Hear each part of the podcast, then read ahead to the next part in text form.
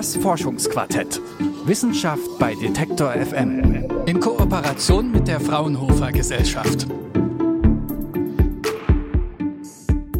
Quantencomputer sind längst keine Science Fiction mehr. Schon seit gut zehn Jahren gibt es immer mehr Forschung auf dem Gebiet und auch für Unternehmen werden Quantencomputer immer wichtiger. Wir schauen uns das deshalb heute im Forschungsquartett nochmal genauer an. Ich bin Sarah Marie Plekat. Hallo zusammen. Und wie immer bin ich natürlich nicht alleine hier, wie ein Quantencomputer funktioniert und warum er für Unternehmen einiges verändern könnte. Darüber spreche ich mit meiner Kollegin Esther Stephan. Hallo erstmal Esther. Hi. Lass uns mal bei der Ursuppe anfangen. Wie funktioniert denn eigentlich so ein Quantencomputer? Also im Grunde macht ein Quantencomputer nicht viel anderes als der Rechner, den wir hier gerade auch benutzen. Der macht nämlich genau das. Er rechnet. Und es klingt jetzt erstmal super banal, so hat mir das aber auch Markus Weißenbeck erklärt. Er ist verantwortlich für das Forschungsfeld Quantencomputing in der Supply Chain. Also er beschäftigt sich damit, wie Lieferketten optimiert werden können am Fraunhofer IIS, dem Institut für integrierte Schaltung in Erlangen. Im Kern ist ein Quantencomputer eine weitere Rechenmaschine oder für uns ist es eine Rechenmaschine, die gewisse Aufgaben besser kann, als herkömmliche Rechner es können. Und das macht es insbesondere durch die physikalischen Eigenschaften, die eben diese Quanten mitbringen, eben der Verschränkung, dass man vermeintlich parallel Rechenaufgaben durchführen kann. Also diese physikalischen Eigenschaften, damit meint Markus Weißenbeck tatsächlich die Quanten. Es ist ja so, dass ein herkömmlicher Computer mit Bits rechnet, also sozusagen so kleinen Schaltern, die entweder eingeschaltet sein können oder ausgeschaltet und das übersetzt man dann immer mit 1 und 0 und damit rechnet der Computer dann. Ein Quantenbit, ein sogenanntes Qubit, kann aber nicht nur 1 oder 0 sein, sondern auch gleichzeitig 1 und 0 oder unendlich viele Zustände zwischen 1 und 0 annehmen. Und deshalb kann der Quantencomputer zum einen wahnsinnig schnell rechnen, zum anderen aber auch ganz komplexe Rechnungen berechnen. Okay. Wie oder beziehungsweise wo genau kann man das denn jetzt anwenden? Naja, das ist ja eine Frage, die man sich bei vielen Forschungsprojekten erstmal stellen kann. Und Forschung muss ja auch nicht immer direkt einen praktischen Sinn haben. Aber in diesem Fall konnte mir Markus Weißenbeck aber ein ganz gutes Beispiel geben. Er arbeitet nämlich an der praktischen Umsetzung von Quantencomputern für die Wirtschaft. Also ich beschäftige mich in meiner Forschung insbesondere mit ähm, mathematischen Optimierungsaufgaben. Also was wir im Kern tun, ist komplexe Planungs- und Steuerungsaufgaben, die so im unternehmerischen Alltag im Bereich Logistik, Produktion, Mobilität, ne, zum Beispiel Routenplanung, auftauchen, die so komplex sind, also eine kombinatorische Komplexität haben, dass sie von einem Menschen entweder nicht mehr handhabbar oder zumindest nicht optimal lösbar sind. Ich habe da im Interview zum Beispiel an Routenplanung mit dem Smartphone gedacht. Da wird vom Smartphone, was ja auch nur ein kleiner Computer ist, für mich die beste Route von A nach B berechnet. Zum Beispiel anhand dessen, wie wahrscheinlich es ist, dass ich irgendwo auf der Strecke zum Beispiel in einen Stau gerate. Und mit diesen Parametern Start, Ziel, Stauwahrscheinlichkeit und so weiter bekomme ich dann am Ende meine Route. Ja gut, du hast gerade gesagt, das Smartphone ist ja im Grunde auch ein kleiner Computer. Das ist ja das, was herkömmliche Computer im Grunde ja heute schon können. Mal mehr, mal weniger gut. Ähm, was können denn Quantencomputer denn da jetzt besser machen? Genau, die Rechnung ist relativ einfach. Wenn ich alleine von A nach B fahren will, kompliziert wird es, wenn ich mir vorstelle, dass ich nicht nur mit einem Auto auf einer Route unterwegs bin, dann wird es richtig schnell richtig komplex.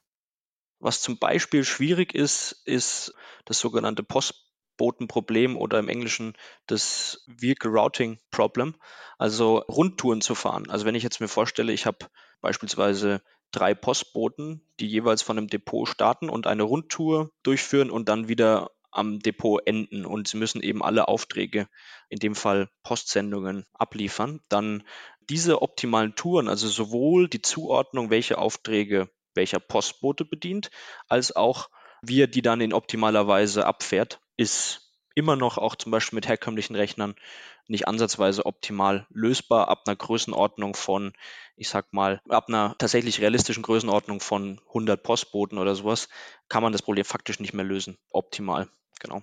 Solche Probleme existieren, ne, ähm, die eben beispielsweise bei der Tourenplanung, die nicht, nur für Postboten, sondern auch in der Logistikbranche äh, alltäglich sind, eben immer noch nicht optimal lösen können. Kern davon ist eben die kombinatorische Explosion. Das heißt, es gibt so, so viele Möglichkeiten, das zu tun, dass es einfach nicht mehr handhabbar ist. Es gibt in Deutschland seit zwei Jahren einen Quantencomputer, der entwickelt wurde in den USA. Die Fraunhofer Gesellschaft, die nutzt den seitdem in einer Forschungseinrichtung in der Nähe von Stuttgart. Und die ehemalige Bundeskanzlerin Angela Merkel, die hat damals bei der Einweihung eben dieses Computers gesagt, dieser Computer sei ein Zitat Aushängeschild des Technologiestandorts Deutschlands. Also man hat da wirklich und man setzt da wirklich viel rein.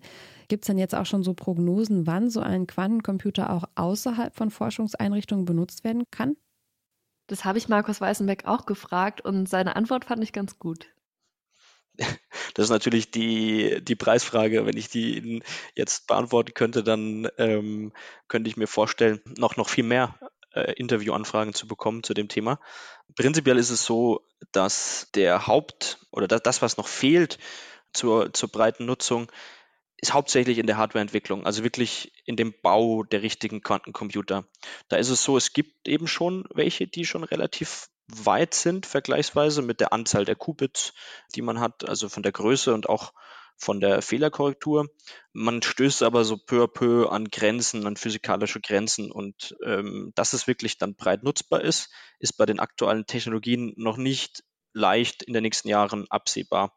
Es gibt aber neben diesen etablierten auch noch sehr, sehr viele alternative, komplett neue Konzepte wie Quantencomputer umgesetzt, also realisiert und gebaut werden können. Und da ist noch alles andere als klar, welches dieser Arten von Quantencomputer sozusagen sich über die Dauer durchsetzt und wann das geschieht. Das ist sozusagen aus meiner Sicht der hauptsächliche Faktor, wenn man in die nächste, in die nähere Zukunft schaut, wie Quantencomputer genutzt werden können die Software sozusagen mit den und die Lösungsalgorithmik ist vermeintlich, zumindest aus unserer Warte, schon fast ein ganzes Stück weiter. Also wenn die Hardware schon da wäre, könnten wir quasi an vielen Stellen schon loslegen, wenn man so möchte. Okay, das liegt also eher an der Hardware als an der Software. Solche Quantencomputer sind, vermute ich, sehr, sehr teuer. Das könnte ja auch nochmal ein kleines Hindernis oder für viele auch ein großes Hindernis sein für die breite Nutzung. Ja, voll. Aber trotzdem wird natürlich eine ganze Menge ausprobiert. Das Fraunhofer IES, das macht es zusammen mit verschiedenen Unternehmen im Projekt Quast. Und mit einem Unternehmen beziehungsweise mit einem Vertreter des Unternehmens durfte ich auch sprechen. Das ist Martin Braun und der arbeitet für die Firma Datev. Also was wir von der Datev-Seite anschauen, ist äh, letztendlich, äh, was die Auswirkungen von Quantencomputing für unser Business, unser Unternehmen sein kann. Und wir bedienen ja kleinere und mittlere Unternehmen über Steuerberater. Die, also die, sind, die Steuerberater sind ja unsere Kunden und die Mandanten der Steuerberater sind dann die User unserer Services. Und die Idee ist natürlich, dass man im Bereich, ich sage jetzt mal betriebswirtschaftliche Beratung, ähm, gibt es viele Optimierungsaufgaben, die es dazu formulieren gibt. Und wir glauben, dass das immer wichtiger werden wird, also auch für einen Steuerberater im Beruf in Zukunft. Einfach weil die deklaratorischen Dinge, also sprich die Buchführung machen, Steuererklärung machen, das sind ja so Routinetätigkeiten, die mehr und mehr automatisiert werden. Genau, also Datev ist eine Firma, die Software für SteuerberaterInnen anbietet. Wie Martin Braun schon gesagt hat, sind das meistens kleine bis mittlere Unternehmen und auch die können in Zukunft von Quantencomputing profitieren. Okay, krass. Eben ging es irgendwie noch um Logistik, um Autos, die irgendwie für die Routen geplant werden müssen und so weiter. Dass jetzt ausgerechnet ein Steuerberater in Unternehmen oder ein Unternehmen für Steuerberater in sowas brauchen könnte, hätte ich jetzt irgendwie nicht gedacht. Ja, da war ich auch überrascht, als ich das gehört habe. Ich kenne es jetzt aus meinem Alltag eher so, dass ich meinem Steuerberater einen Haufen Rechnungen gebe und Kontoauszüge. Und wenn es richtig gut läuft, dann kriegt er vielleicht auch schon mal eine Excel-Tabelle von mir. Bisher hatte ich da jetzt aber nicht das Gefühl, dass mein Rechner oder sein Rechner da schlapp gemacht hätte. Also habe ich nochmal nachgefragt.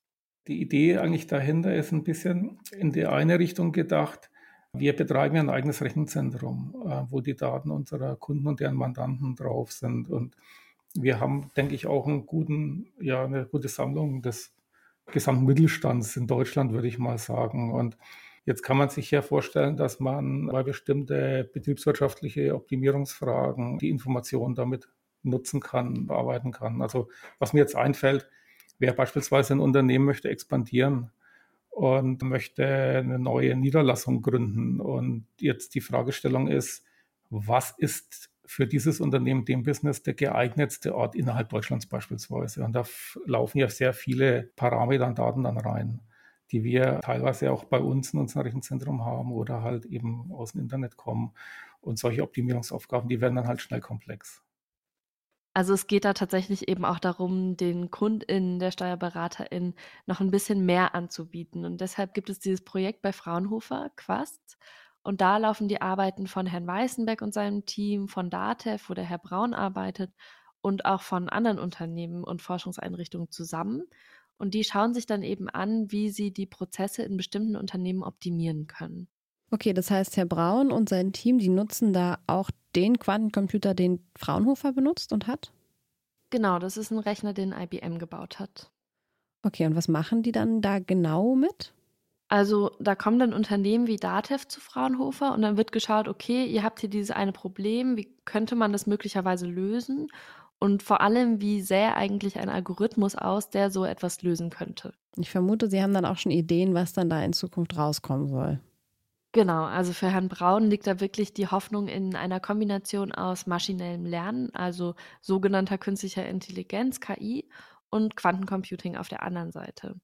Ein Beispiel, wie das aussehen könnte, hat er mir im Interview auch dazu gegeben. Wir haben ja eine Software, die Buchhaltungs, mit dem man Buchhaltungsvorgänge abbilden kann, äh, Rechnungswesensoftware. Und was wir zum Beispiel KI-mäßig jetzt heute schon machen, wir versuchen aus äh, Belegtexten, wenn eine Rechnung quasi von, einer, von einem Unternehmen in unser Rechenzentrum hochgeladen wird, damit der Steuerberater die Rechnung elektronisch bekommt und die Buchführung machen kann. Das ist ja heute schon so. Da versucht man heute schon automatisiert vorherzusagen, wie der Buchungssatz oder die Buchungssätze ausschauen werden, die äh, hinter dieser Rechnung sich verbergen.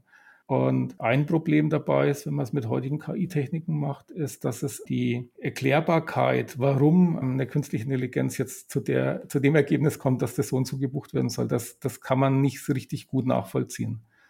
Und da gibt es eben Ansätze, man versucht es dann mit Logikausdrücken im Endeffekt zu machen, also so Regeln quasi dafür wieder automatisiert abzuleiten. Und in dem Bereich zum Beispiel solche Regeln automatisiert abzuleiten. Da kann Quantencomputing, denke ich, gut helfen, weil das ist auch ein sehr komplexes Thema, das auszurechnen. Also hier würde der Quantencomputer sozusagen einmal zurückspulen. Wenn die KI einen Beleg, den ich jetzt in ein Programm gebe, interpretiert, dann kann ich heutzutage überhaupt nicht nachvollziehen, wie die Ergebnisse entstanden sind. Da kommt dann einfach am Ende irgendwas raus. Und ein Quantencomputer könnte an der Stelle rückwärts schauen und sagen, nach diesen Regeln ist die KI auf das Ergebnis gekommen. Und das ist natürlich etwas, was jetzt nicht nur für SteuerberaterInnen relevant ist, sondern auch für uns alle und für jedes Unternehmen, weil KI in unserem Leben einfach überall eine immer wichtige Rolle spielt und auch in Zukunft spielen wird. Quantencomputer sind jetzt schon da und können in Zukunft immer wichtiger werden, insbesondere auch im Zusammenspiel mit sogenannter künstlicher Intelligenz. Das Fraunhofer IES untersucht zusammen mit Unternehmen und anderen Forschungseinrichtungen, wie dieses Zusammenspiel in Zukunft immer besser gelingen kann und wie Quantencomputer dazu beitragen können, Prozesse in Unternehmen zu optimieren. Als Experte dafür haben wir Markus Weißenbeck gehört. Er ist Verantwortlicher für das Forschungsfeld Quantencomputing in der Supply Chain am Fraunhofer IES, dem Institut Institut für integrierte Schaltungen in Erlangen. Außerdem hat uns Martin Braun von der Firma Datev erzählt, wie Steuerberatungsfirmen von Quantencomputing profitieren können. Und mit Ihnen beiden hat meine Kollegin Esther Stephan gesprochen. Danke dir an dieser Stelle für deine Recherche und das Gespräch, Esther. Sehr gerne.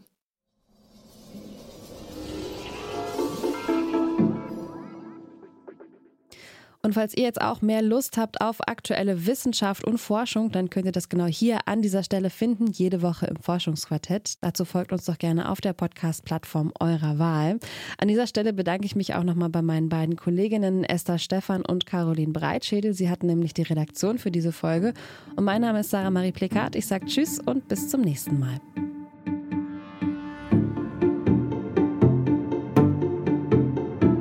Das Forschungsquartett. Wissenschaft bei Detektor FM. In Kooperation mit der Fraunhofer Gesellschaft.